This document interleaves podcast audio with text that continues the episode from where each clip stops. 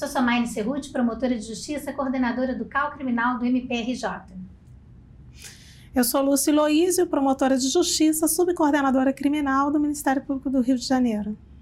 Eu sou Carla Araújo, procuradora de justiça e assistente do CAL Criminal. E eu sou Andréa Fava, promotora de justiça, subcoordenadora criminal do Ministério Público do Estado do Rio de Janeiro. Nós todas trabalhamos na coordenação do Ministério Público do Rio de Janeiro, na área criminal, e hoje é o último programa que a gente vai fazer com vocês aqui, falando das questões importantes para a mulher na área jurídica, aproveitando esse mês de março. Espero que vocês tenham acompanhado os outros três, mas de qualquer forma, se não acompanharam, vocês vão gostar desse aqui, porque a gente deixou o melhor para o final. E falando de violência contra a mulher, falando de violência doméstica e familiar, falando do ciclo da violência, o feminicídio, Andréia que é o tão falado feminicídio?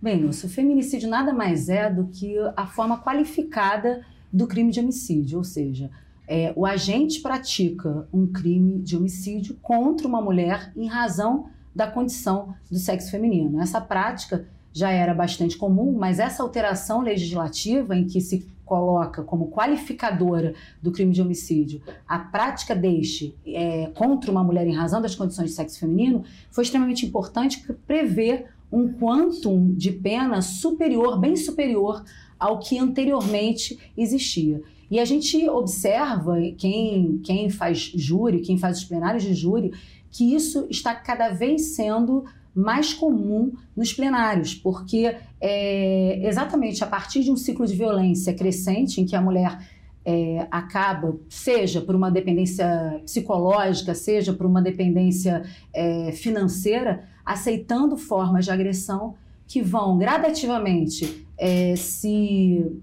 agravando e no final de tudo culmina pela prática do, do crime de feminicídio. E isso, o que se observa na prática também é que é, um número expressivo de mulheres perdoa também por acreditar que aquilo dali é um crime passional, quando na verdade é um crime que muito mais se aproxima com relação de posse, relação de enxergar a mulher como uma coisa, como um objeto, uma que, propriedade, uma propriedade mesmo, em que você pode é, usar, gozar e dispor.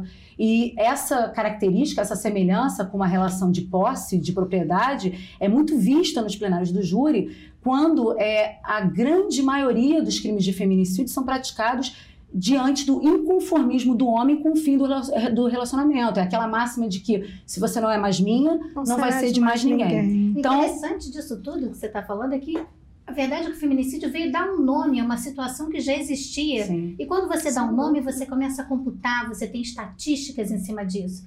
E chama mais atenção, joga a luz naquele problema. Então, hoje em dia está se falando muito em feminicídio. Isso que você falou de que a mulher perdoa, para nós que somos promotores de justiça, para quem está acostumado a fazer júri, não sei se todo mundo sabe, mas o júri ele só ocorre no Brasil para crimes contra a vida. Então, é um procedimento mais longo, é um procedimento mais custoso, é um procedimento todo oral e é muito difícil para o promotor chegar no plenário do júri para sustentar a condenação daquela pessoa que matou ou que atentou contra a vida de alguém, e o pior é esse, o atentou contra a vida de alguém, e essa vítima está lá, entra no plenário de júri de mãos dadas com o réu porque ela perdoou. É uma situação que todas nós já tivemos que lidar Sim. em algum momento com isso ou conversar com colegas que tiveram que lidar com isso.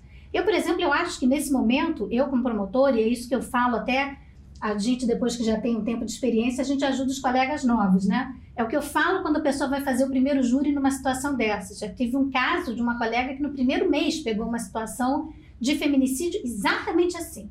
O homem tinha dado cinco tiros contra o peito da mulher e ela sobreviveu e chegou no plenário de júri de braços dados com ele. E aí eu conversava com ela e dizia: você não vai falar nada da vítima. Você pode ter sua opinião pessoal de que é um absurdo uma mulher perdoar uma situação dessa. Eu também acho. Mas a gente não tem que atacar a vítima, especialmente no plenário de júri. Muito pelo contrário, você vai dizer que essa vítima é uma santa, que ela é capaz de perdoar. Mas o Estado não pode perdoar a conduta daquele que deu cinco tiros contra um outro ser humano e, e fica por isso mesmo. A gente não perdoa o primeiro homicídio, não é assim. Mas é uma situação difícil e o feminicídio coloca a gente numa situação muito delicada no plenário de júri. Sim, mas ao mesmo tempo eu acho importante nesse cenário, e isso acontece várias vezes, inclusive várias vezes vítimas sobreviventes de crimes de feminicídio me procuraram pedindo como se fosse possível para retirar aquela É, queixa. Retira a queixa. A queixa, retira a queixa. E eu acho importante explicar que naquele momento ela não pode fazer mais nada. Naquele momento a ação Ela é penal é testemunha. pública, incondicionada, ela é testemunha, ela é vítima, ela é- depõe na qualidade de vítima.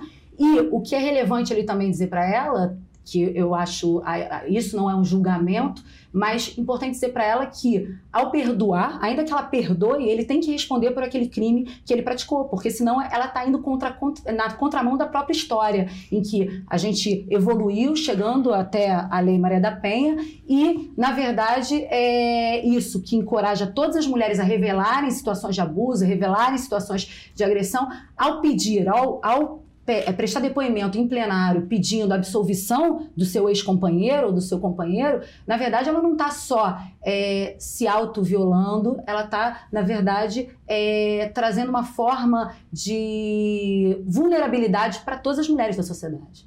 E para os Então, filhos? E para os próprios filhos. Então, é uma dependência psicológica, uma dependência física, uma dependência econômica ou financeira não pode servir de justificativa para pagar um crime que foi praticado E que tem deve mais. ser punido. É dever do Estado responsabilizar penalmente aquele que Exato, praticou o claro. crime.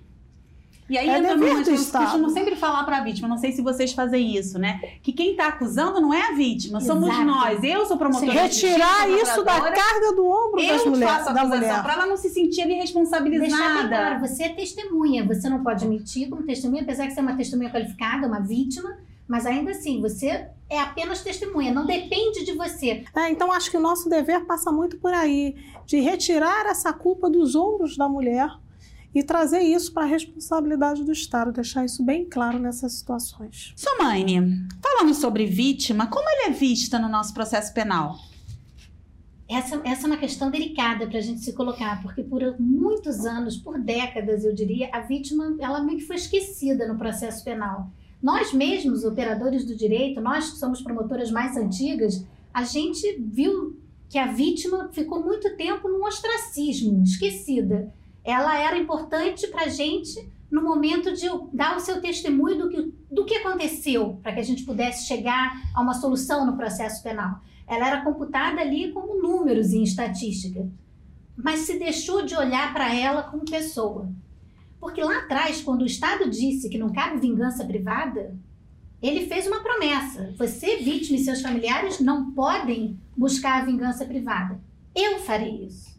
Então o Estado vai promover a justiça. A vítima ficou alijada do direito de buscar a justiça na esfera penal. Ela pode buscar no civil, mas na área criminal, quem, quem tem que promover a justiça é o Estado. Essa é a regra, pelo menos.